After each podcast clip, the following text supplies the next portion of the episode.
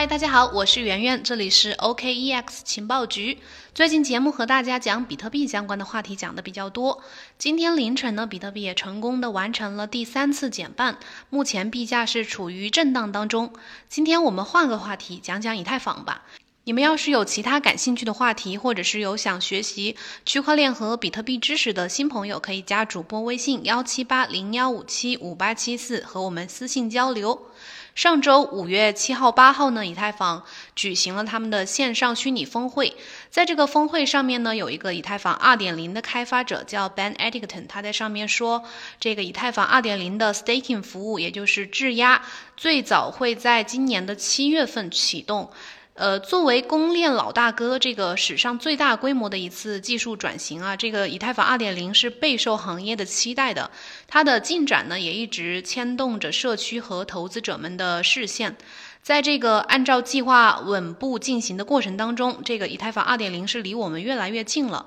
那么人们期待的呢，其实不仅是以太坊2.0带来的区块链网络的效率提升、经济模式的改变，其中就还有这个 ETH 未来的价值。另一方面，以太坊链上数据和发展采用率今年第一季度呢不断的上升，大型的投资者稳步的增持。曾经被称为牛市发动机的这个以太坊，呃，这次能否再次的点燃市场情绪，带来下一阶段的牛市呢？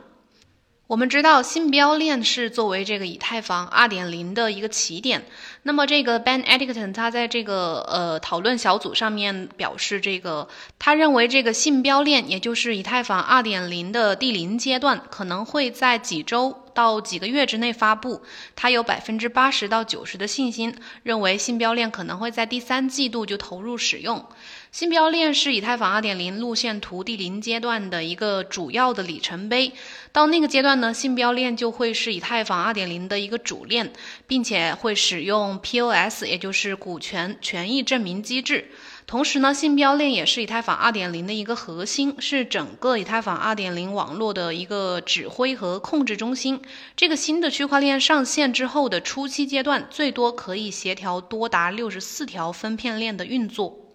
你们可以理解为信标链，它就是一个这样的区块链，就是其他的到时候的分片的那些链呢，都会连接到这条信标链上，并且围绕信标链来运转。此前，四月二十八日，以太坊联合创始人 Joseph Lubin 发布了一个关于以太坊 POS 版本的一个答疑文件。这个文件当中就提到，以太坊2.0的推出时间计划并没有受到疫情爆发和市场萧条的影响，还是按照之前的计划。以太坊2.0呢会按照三个阶段的来推出，分别是阶段零、阶段一和阶段二。其中阶段零就是这个信标链会在2020年启动。阶段一呢，可能是在二零二一年启动，到时候的以太坊呢就会主要改进是分片链的这种形式。那么在阶段一向阶段二过渡的这个中间时期呢，以太坊一点零网络会和二点零网络进行合并，当前的以太坊区块链呢就会成为分片链的六十四个分片之一。最后的阶段二是一个执行阶段，到那个时候呢，以太坊1.0网络就会完全的被2.0网络取代，各种的智能合约呀，还有一些应用程序呢，都将会正常的开始运行。这个阶段可能是要到2021年或者是22年那个时候启动了。那么在第零阶段呢，信标链和原来的以太坊区块链呢是同时的并行的存在的。信标链在 POS 机制下运行，而原来的以太坊将继续的作为一个 POW 链运行。而采用 POS 机制的这个信标链呢，也就意味着用户可以干嘛呢？可以进行 staking，也就是质押代币。通过在以太坊2.0网络上质押他们的以太坊代币，参与验证新的区块，帮助维护网络。作为回报呢，他们就可以得到相应的，呃，质押代币获得的收益。参与质押的代币越多呢，回报就越大。这里给大家稍微解释一下这个 staking 的模式啊，staking 是一种持币生息的一种商业模式或者说经济模式。代币的持有者呢，可以通过质押、投票和委托，还有包括锁定代币等等这样的行为来获取区块奖励以及分红等等收益。目前，staking 呢是广泛的应用于 POS 和 Depos 等等的这些项目当中。通俗的说呢，就是有点类似于将钱存在银行来获得利息。投资者呢将相应的代币质押在节点验证服务商的平台上，服务商呢用这些代币来进行 POS 和 Depos 的挖矿，获得收益之后，将这些利润作为分红分给这个投资者。那么，staking 计划作为以太坊区块链的一种全新的经济模式，也涉及到普通投资者最关心的问题，那就是在信标链上到底如何参与去质押，以及能获得多少收益。staking 模式在行业内其实并不是一个新的玩法，它曾经风靡过一段很长的时间。目前在 US 等等这些的区块链系统当中呢，是广为流行的。那作为影响力最大的公链以太坊啊，以太坊二点零的这个呃。POS 机制转变之后，它的 staking 模式之所以备受关注，也是因为它能够带来的，呃，对以太坊网络和生态系统的一个影响。一方面呢，质押模式不仅能将更多的普通持币者带入到这个生态建设当中，让网络更加的去中心化，因为有更多的人来一起维护这个以太坊网络。那另一方面，能够大幅的减少代币的一个发行和流通量。根据以太坊开发者此前的介绍，要想成为以太坊2.0网络的一个验证者，你只需要将三十二枚以太坊存入到他们官方的 Launchpad 即可。这一点呢，就大大的降低了投资者的参与门槛和投资成本，让更多的散户可以参与到 ETH 的治理当中，并且能够从中来获利。一定程度上呢，就可以让网络更加的去中心化。那在代币发行方面，威神在最新一期的一个播客节目当中也强调了向 POS 转变对以太坊网络和生态系统的影响，以及为什么这样的转变非常适合以太坊以及它的发行模式。他认为，这个进行以太坊进行 POS 的原因之一，就是呃希望大幅的减少发行。根据初步计算呢，如果每个人都去参与的话，以太坊2.0理论上的最大发行量大约是每年两百万枚。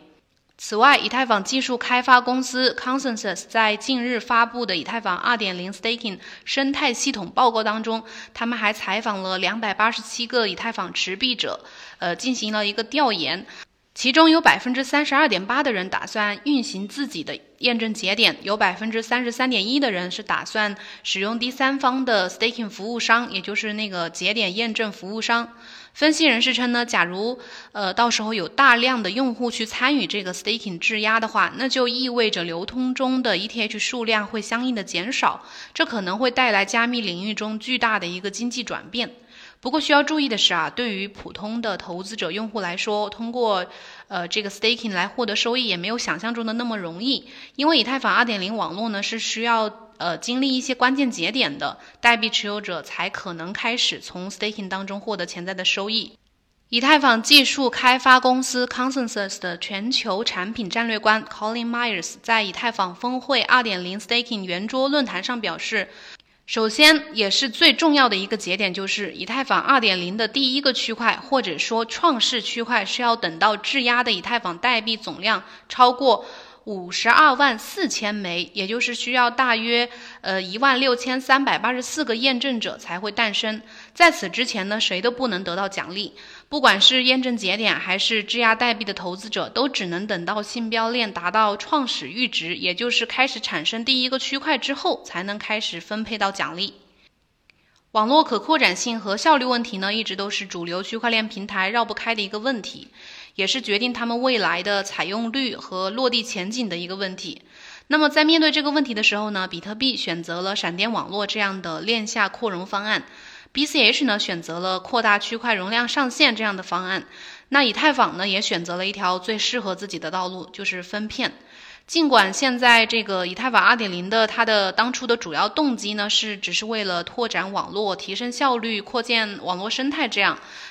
但是对于市场投资者来说呢，往往是绕不开，呃，对 ETH 价值的关注。说的直白一点，就是 ETH 的币价到底会不会因此上涨？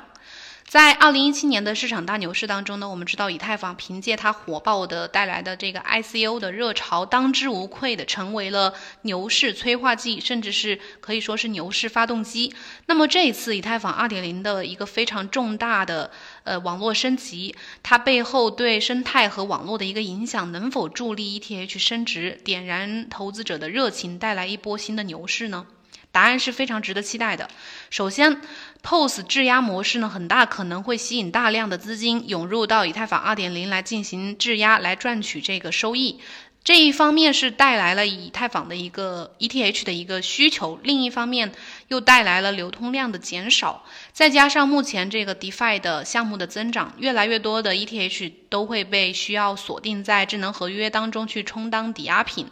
此外呢，ETH 在投资机构，就是机构投资者当中是非常越来越受欢迎的。根据灰度公司第一季度资金流入加密货币基金产品的一个情况，呃，我们可以发现比特币和以太坊是一直最受灰度的喜欢的。但是从二零二零年，也就是今年的一月二十八号以后，资金流入到以太坊的速度开始远远的大于流入比特币的速度了。